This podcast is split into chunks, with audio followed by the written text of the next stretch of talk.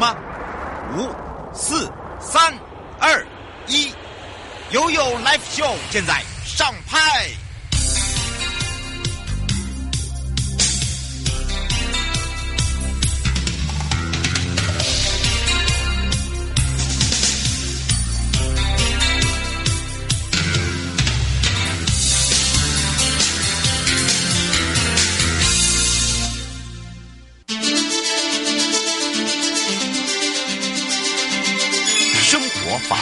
Go Go Go，你我生活的好伙伴，我是你的好朋友哦。那我们要来带大家来看看哦，这一次呢，我们呢有一个很厉害的，就是由台北地检署的杨书文检察官的陪伴大家。我们要来开放零二三七二九二零哦，让全省各地的好朋友、内地的朋友、收音机旁跟网络上的朋友一起来了解。也就是我们在讲到这个检察官的外勤到底是什么，那么相信大家应该有所闻呐、那当然有所闻呢，还是要正确的。由我们的检察官告诉大家，所以让大家一起赶快来，让舒文检察官跟大家打个招呼喽！哈，我哈喽。嗨，大家好，我是苏文检察官。是我们讲到了这个外勤外勤哦，大家以为说我们要去办案啊，不过呢，到底了解多少，都是做些什么啊？其实检察官的工作非常多，但是其中一项呢，外勤，那么很很有听过香艳，对不对？有吧？对吧？对嗯，啊，有听过验尸嘛？对吧？哈、哦，啊，验尸跟香艳到底一不一样啊？哎呦，那当然就是一样的啦，对吧？对对对，大家可以把它理解成就是差不多的工作内容，没错。啊，因为刚刚还有人问我说：“啊，有听过香艳？啊，有听过验尸？哎，啊，香艳跟验尸不一样吗？”我告诉你，两个就是一样的。所以今天呢，我们要赶快来让大家哦，呃，也让大家知道说，书文检察官来告诉你，其实我们在讲外勤哦，简单讲就是我们也可以验尸啊啦。好，就是这样讲比较快，对，吧？对，那嗯、呃，今天主要想要跟大家分享这个议题，因为觉得说这个可能呃，我们华人的传统可能不太不太喜欢碰触到这一块，但是必须跟大家说明，这也是我们检察官很重要的一个工作内容。那呃，我们一般讲这个叫做外企，也就是检察官口中的香艳，那大家可以把它理解成就是呃，一般民间大家说的验尸。那为什么检察官要做这个工作？那是因为刑事诉讼法它里面有规定说，如果你有遇到非病死或是可疑非病死的状况，这个时候检察官就应该应该要前往相验。嗯，而且大家也都知道，检察官在我们国家的定位上面是一个侦查犯罪的机关。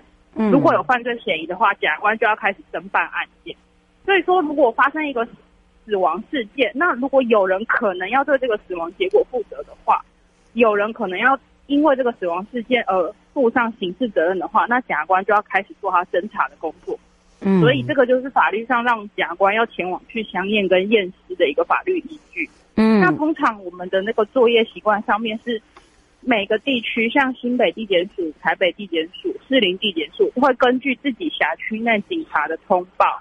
在接获警察通报说，哎、欸，有可能是非病死或可疑非病死的状况，检察官接获通报就会前往去做相验的这个工作。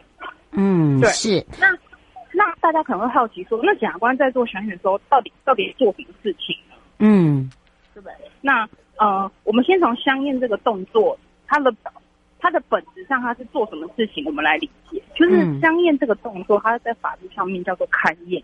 勘验的意思就是说，法官或是检察官用他的五感亲自去接触证据，嗯，去触摸、去聆听、去观看，看证据可以告诉我们什么事情。嗯、那一般如果大家很常联想到的证据，可能就是像证人，我们就是要亲自问他看到了什么嘛。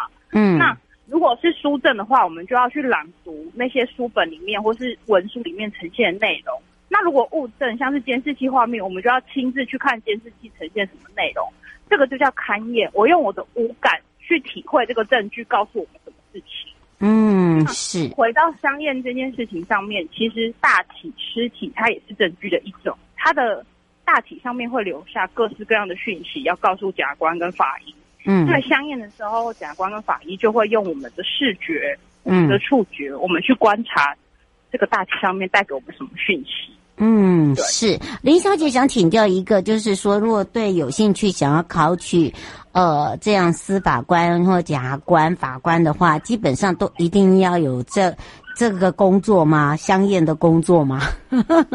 如果是有心要从事检察官的这个工作的话，是一定要进行相应的。他说法官需要吗？对，法官就不需要，只有检察官需要啦。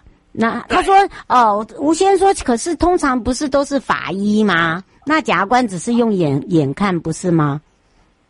哎，我们是会跟法医一同在相验的现场做完整个相验的流程哦。对，他说，所以他说，所以检察官是不会用手去触碰，对不对？其实原则上法医会大致的这个检，就是检查大体。嗯，那如果说检察官发现有可疑的伤痕啊，或者是说没办法解释的伤痕，或者是外伤的话，我们也会跟法医去讨论。嗯，对，所以所以不一定是要看个案而定，不见得是说谁就会触碰大体，而谁不会，要看个案呈现出来的状况有不一样的情况。嗯，是哦，卢小姐想请教一下，她说检察官工作的内容除了您刚刚讲的这个让她有点退缩之外，还有什么样的工作？哦，好，啊，我们来请教一下检察官。嗯，嗯 对，就是一般而言，大家都大概可以理解到，我们国家检察官跟法官就是从事。我们就是犯罪的侦查嘛。那如果认为真的有人犯罪，我们就会提起公诉，让法官去审判，说到底这个人成不成罪。嗯、那检察官的工作就是收集证据。嗯。那开庭啊，收集证据，然后问当事人，这个就是我们主要的工作内容。嗯。那相应也是我们很重要的这个侦查犯罪的来源之一。所以，呃，一般民众可能会不是很了解，说相应的工作原来也是检察官在做。嗯、那其实这个是检察官这个例行性每个地检署的这个任务分派之一，就是我们都会派一位检察官轮值每天的那这个外勤相验业务。嗯，对，所以成为检察官这个是没有办法避免的事情。钟小呃，钟小姐想要请教一下，呃，呃苏文检察官，你怎么去克服心理障碍？哦，嗯嗯，对，那 其实嗯、呃，当然当初受训的时候也会觉得说，这个可能是心中一个蛮重要的坎。对，如果说过不去的话，自己可能就没办法胜任这样的工作。但是，就像我跟各位听众说的，这其实我们的目的是要追查犯罪，确认有没有人要对这个死亡的事件负责。所以，当我们在执行这样的工作内容的时候，其实不会去想其他过多的感想法。对，对，对，就是我们专注的去想说，呃，大体上面有没有什么我们漏掉的讯息，或者是说案件的各方面。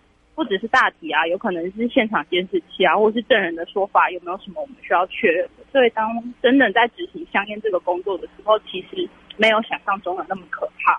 嗯，对。而且，呃，检查这个所谓的检验啦，或者是解剖啦，基本上哦，这个都是证据。好，我们为了要要把这个证据公开，然后要让它恢复到。呃，这个真实的一面，所以检察官他就必须要去做这件事情，所以它是一个很很神圣的一件事情。我们常常在讲到说，呃，就像刚刚呃苏文检察官讲到了，就是说你当你去看到这件事情的时候，你只会想到说，我要想办法去帮这件事情了解真相在哪里。好，所以你就不会去想。然后呢，在检查的时候，千万不能有任何的错误。好，而且你不用担心，基本上我们在呃勘验或勘验跟相验就是一样，我们的人都一定会到场，甚至他们的亲人也会到场，对吧？对，因为我们相验有一个很重要的环节，就是我们要确认这个尸体它是不是警察机关或者是呃报告书上面所记载的人别，人别不能有错，所以我们一定会请他最近的亲属、父母、子女。兄弟姐妹一定会请最近的亲属来协助我们确认大体的身份，嗯，这个是香验工作的第一步。那唯有身份确认了之后，我们接下来才会进行后续的检查尸体的动作。